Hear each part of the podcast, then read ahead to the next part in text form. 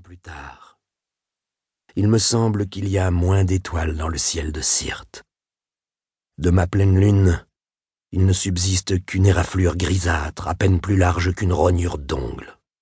Toute la romance du monde est en train de suffoquer dans les fumées s'échappant des maisons incendiées, tandis que l'air, chargé de poussière et de baroude, s'amenuise misérablement dans le souffle des roquettes. Le silence qui autrefois berçait mon âme quelque chose d'apocalyptique, et la mitraille qui le chahute par endroits s'évertue à contester un mythe hors de portée des armes. C'est-à-dire moi, le frère guide, le visionnaire infaillible, né d'un miracle, que l'on croyait farfelu, et qui demeure debout comme un phare au milieu d'une mer démontée, balayant de son bras lumineux et les ténèbres traîtresses et l'écume des vagues en furie. J'ai entendu un de mes gardes retranchés dans l'obscurité dire que nous étions en train de vivre la nuit du doute, et se demander si l'aube allait nous projeter sous les feux de la rampe, ou bien nous livrer aux flammes du bûcher. Ces propos m'ont navré, mais je ne l'ai pas rappelé à l'ordre. Ce n'était pas nécessaire. Avec un minimum de présence d'esprit, il se serait abstenu de proférer pareil blasphème.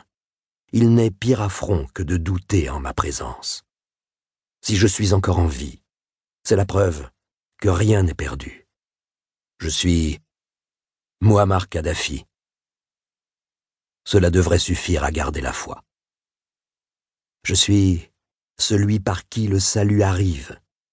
Je ne crains ni les ouragans ni les mutineries. Touchez donc mon cœur. Il cadence déjà la débandade programmée des félons. Dieu est avec moi. Ne m'a-t-il pas élu parmi les hommes pour tenir la dragée haute aux plus grandes puissances et à leur voracité hégémonique? Je n'étais qu'un jeune officier désabusé dont les coups de gueule ne dépassaient guère le contour de ses lèvres, mais j'ai osé dire non au fait accompli, crier ça suffit à l'ensemble des abus, et j'ai renversé le cours du destin comme on retourne les cartes qu'on refuse de servir. C'était l'époque où l'épée tranchait toute tête qui dépassait, sans procès et sans préavis.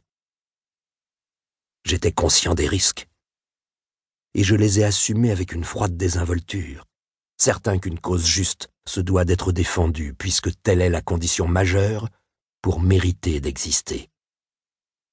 Parce que ma colère était saine et ma détermination légitime, le Seigneur m'a élevé par-dessus des étendards et des hymnes pour que le monde entier me voie et m'entende.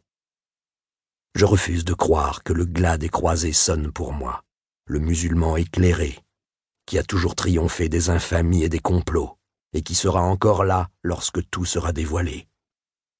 Ce qui me conteste aujourd'hui, ce simulacre d'insurrection, cette guerre bâclée que l'on mène contre ma légende, n'est qu'une épreuve de plus sur ma feuille de route.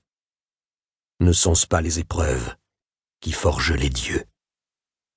Je sortirai du chaos, plus fort que jamais. Tel le phénix renaissant de ses cendres, ma voix portera plus loin que les fusées balistiques. Je ferai taire les orages rien qu'en tapant du doigt sur le pupitre de ma tribune. Je suis Muammar Kadhafi, la mythologie fait homme. S'il y a moins d'étoiles ce soir dans le ciel de Syrte, et que ma lune paraît aussi mince qu'une rognure d'ongle, c'est pour que je demeure la seule constellation qui compte. Ils peuvent m'envoyer tous les missiles dont ils disposent. Je ne verrai que des feux d'artifice me célébrant. Ils peuvent soulever les montagnes. Je ne percevrai dans leurs éboulis que les clameurs de mes bains de foule. Ils peuvent déchaîner contre mes anges gardiens tous leurs vieux démons. Aucune force maléfique ne me dévira de ma mission. Puisqu'il était écrit avant même que le village de Kathrabouadi ne m'accueille dans son berceau, que je serai celui qui vengerait les offenses faites aux peuples opprimés, en mettant à genoux et le diable et ses suppôts. Frère guide, une étoile filante vient de traverser le ciel, et cette voix, d'où sort-elle? Un frisson me parcourt de la tête aux pieds. Un tumulte d'émotions se déclenche à travers mon être. Cette voix, Frère guide. Je me retourne. Ce n'est que l'ordonnance, roide d'obséquiosité, debout dans l'embrasure de la porte, qui fut celle d'une salle de séjour heureuse. Oui. Votre dîner est prêt, monsieur. Apporte-le-moi ici. Il serait préférable de le prendre dans la pièce d'à côté. Nous avons obstrué les fenêtres et allumé des cierges. Ici, la moindre lueur trahirait votre présence. Il y a peut-être des snipers dans les immeubles d'en face. Chapitre 1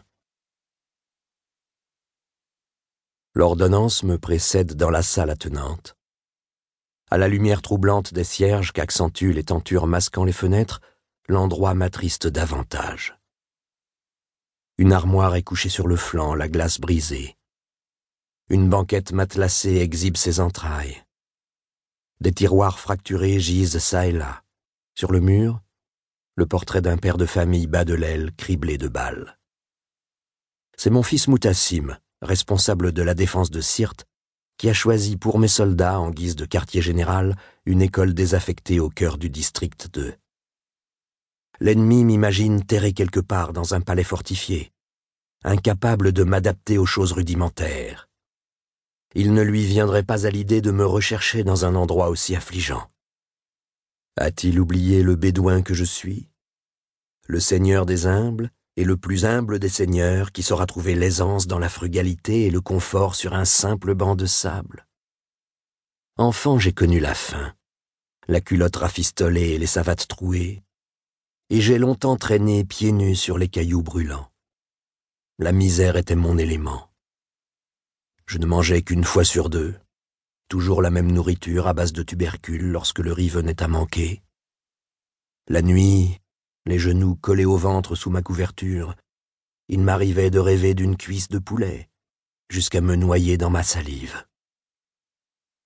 Plus tard, si j'ai vécu dans le faste, c'était pour lui marcher dessus et prouver ainsi que tout ce qui a un prix ne mérite pas d'être sanctifié, qu'aucun Graal ne saurait élever une gorgée de vin au rang d'une potion magique, que l'on soit couvert de guenilles ou de soie, on n'est jamais que soi.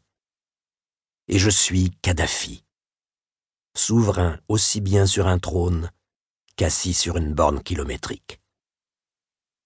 J'ignore à qui appartenait la demeure mitoyenne de l'école où je réside depuis quelques jours. Probablement à l'un de mes fidèles compatriotes. Sinon, Comment expliquer la disgrâce dans laquelle elle a sombré?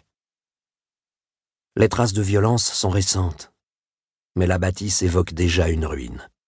Des vandales sont passés par là, pillant les objets de valeur et dévastant ce qu'ils ne pouvaient pas emporter. L'ordonnance s'est donné un mal fou pour dépoussiérer un fauteuil et dresser une table digne de me recevoir. Il les a recouverts de draps pour camoufler leurs blessures.